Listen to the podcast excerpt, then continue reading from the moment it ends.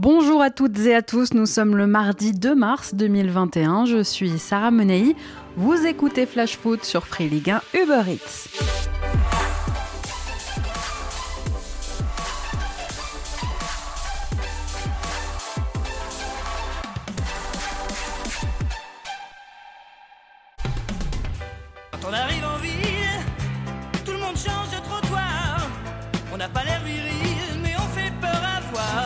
Daniel Balavoine, quand on arrive en ville, bah c'est un peu dans cet état d'esprit-là qu'est arrivé Franck McCourt hier à Marseille. L'OM n'est pas à vendre, la mise en demeure des supporters est annulée. Jacques-Henri n'aura plus aucun rôle dans le management opérationnel du club.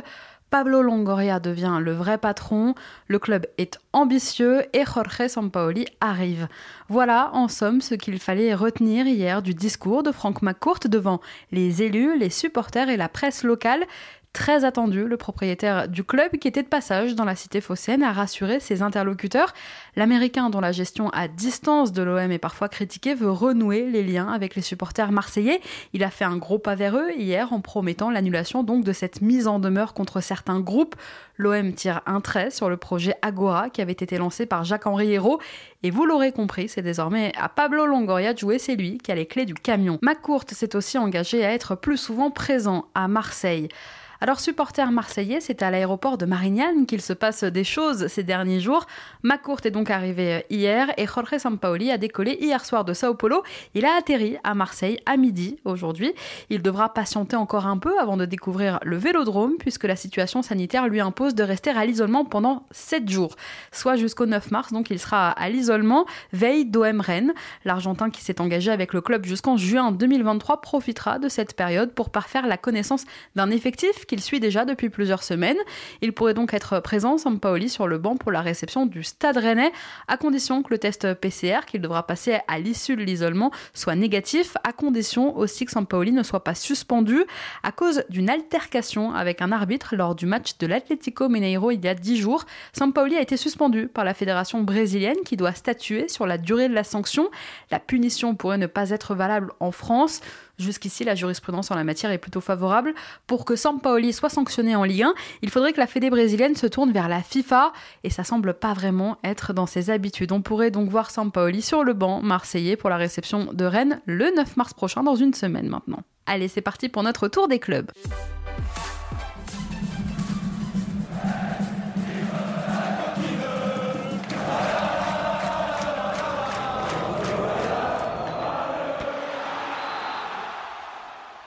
À Angers, en discussion depuis plusieurs semaines, la réduction de salaire a été actée hier sur la période février-juin, concernant donc le groupe pro en juin, mais aussi le staff du SCO.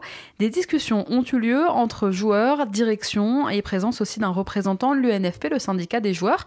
Un accord collectif a donc été trouvé. Prochaine étape maintenant, chaque joueur rencontrera la direction pour des négociations individuelles. Même ambiance à Bordeaux. La direction des Girondins a confirmé hier aux joueurs qu'ils seront reçus eh en entretien individuel après le match contre le Paris Saint-Germain de demain pour évoquer eh la baisse de leur salaire. Ce sera une discussion directe joueur-dirigeant et c'est en l'occurrence le directeur sportif bordelais Alain Roche qui mènera les discussions sans les représentants de ces joueurs, sans leurs agents à Dijon, auteur d'une relativement bonne saison sur le plan individuel malgré les difficultés de son équipe.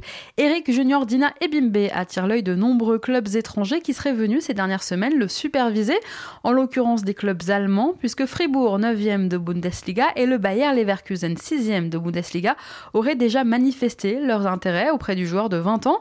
Après avoir recruté Moussa Diaby il y a un an et demi, l'entraîneur néerlandais du Bayer, Peter Bosch, souhaiterait refaire un coup en Ligue 1.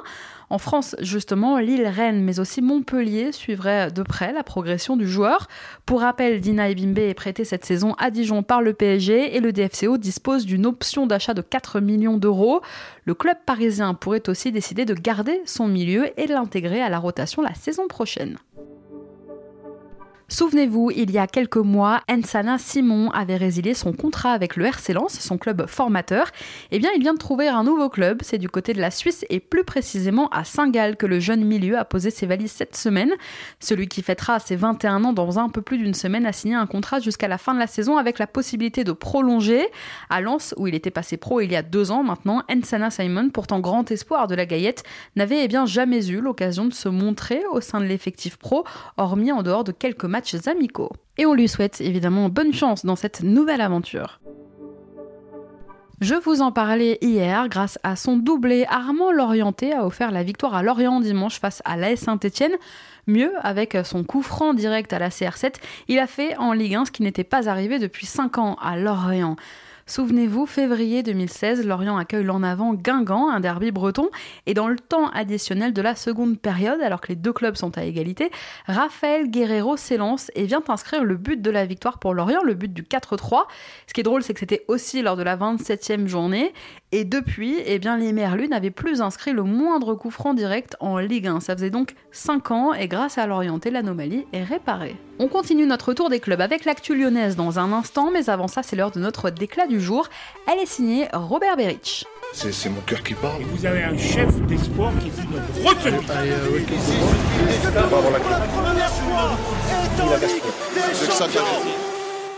L'attaquant slovène qui a passé 5 ans chez les Verts et qui a quitté le Forêt en janvier dernier, direction les Chicago Fire en MLS, n'a visiblement toujours pas digéré la gestion de Claude Puel lorsqu'il évoluait à saint Il faut dire qu'à l'époque, Puel venait d'arriver et avait très vite fait comprendre à Berich qu'il ne comptait pas sur lui et qu'il pouvait bien tout de suite chercher une porte de sortie.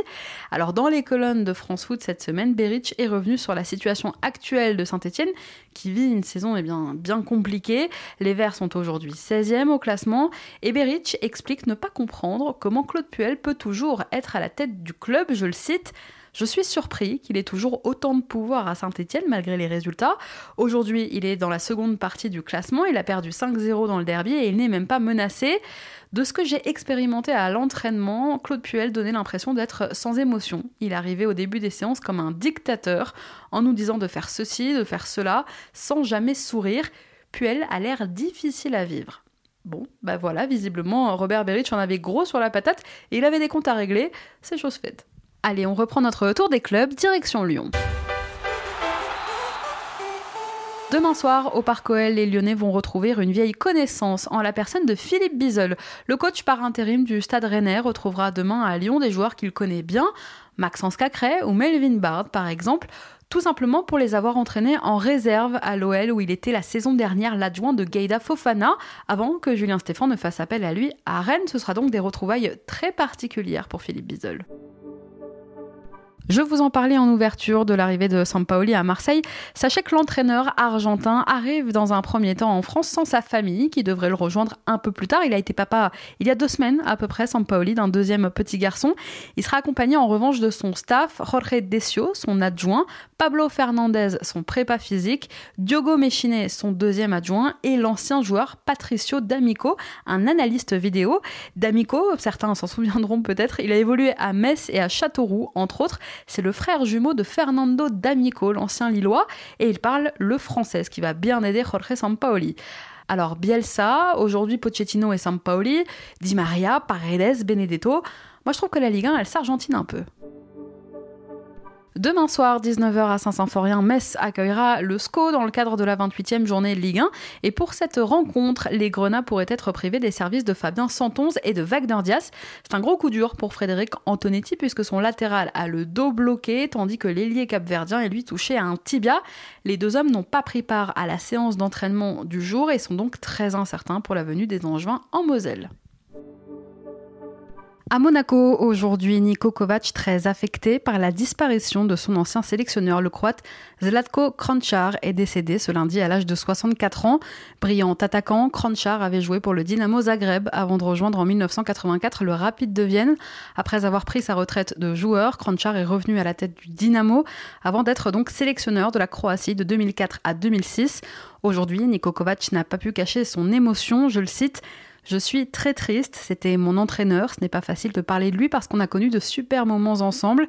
C'était une superbe personne, il m'a donné des idées en tant que coach bien sûr, il m'a aussi donné le brassard de capitaine de mon équipe nationale. Pour moi c'est une personne très importante, qu'il repose en paix. Voilà les mots de Kovac aujourd'hui en conférence de presse, l'entraîneur de la SM qui a eu besoin de quelques minutes pour reprendre ses esprits. En Russie, gros coup dur pour Ambroise Oyongo, le latéral gauche camerounais prêté par Montpellier il y a à peine 10 jours, s'est blessé au genou gauche pour ses débuts avec euh, le club russe de Krasnodar. Entré en cours de jeu hier face au FC Oural, il a été remplacé à la pause. Oyongo devrait être indisponible pour une durée de 3 à 5 mois. Sur ses réseaux sociaux, son ancien coéquipier Andy Delors lui a témoigné de tout son soutien.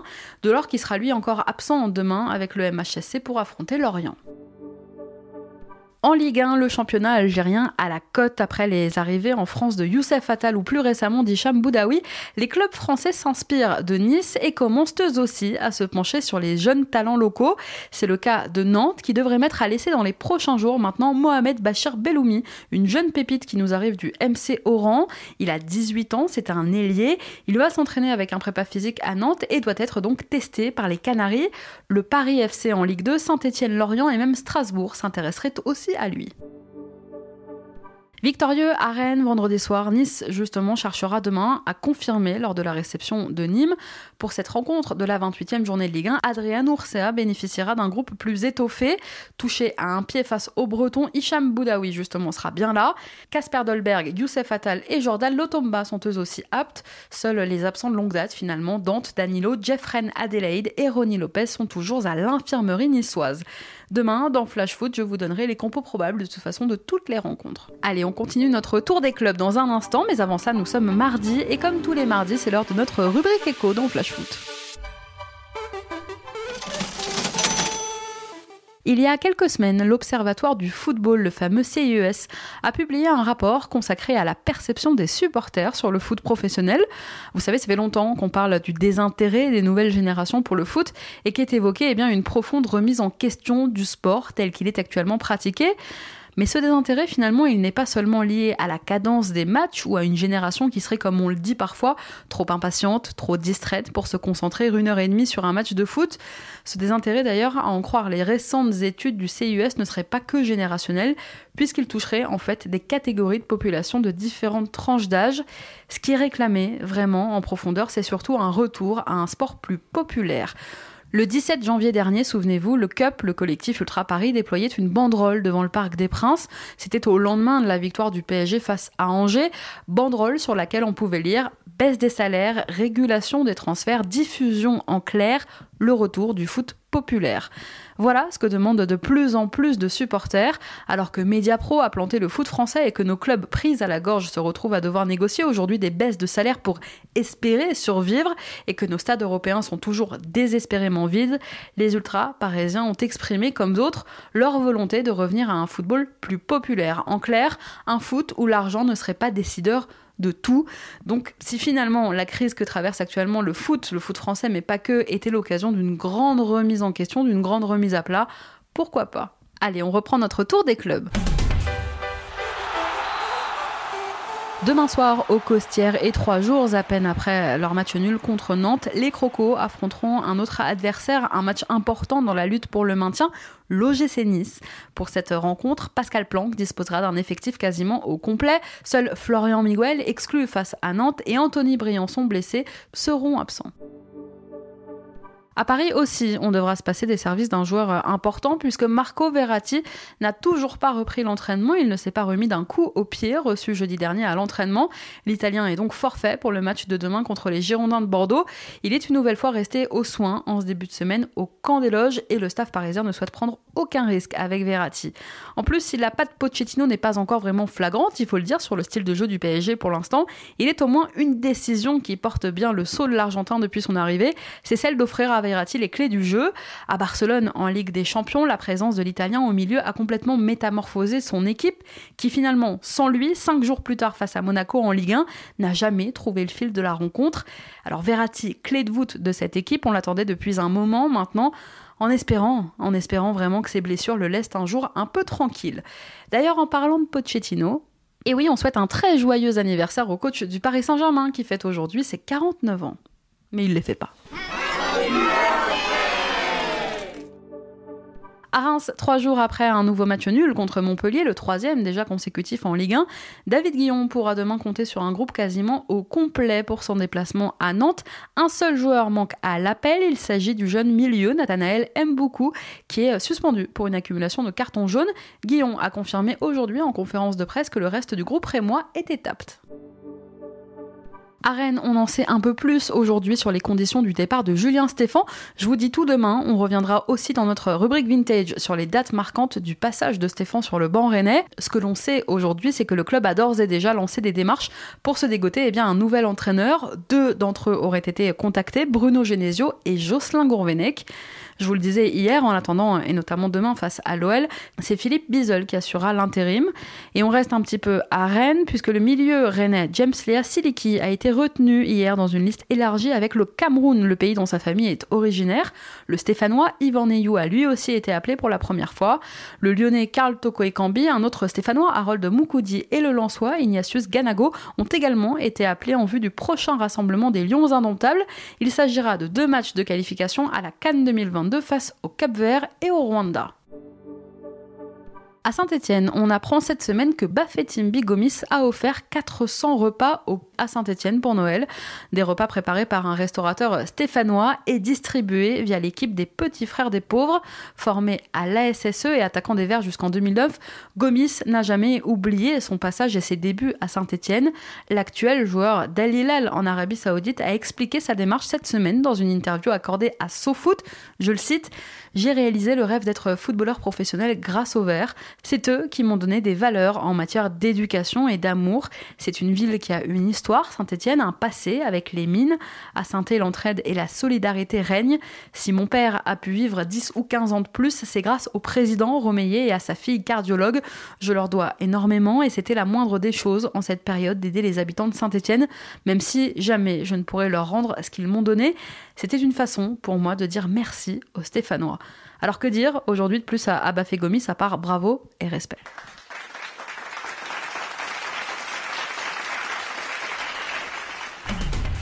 Merci à tous d'avoir été avec nous. C'était Sarah Menei.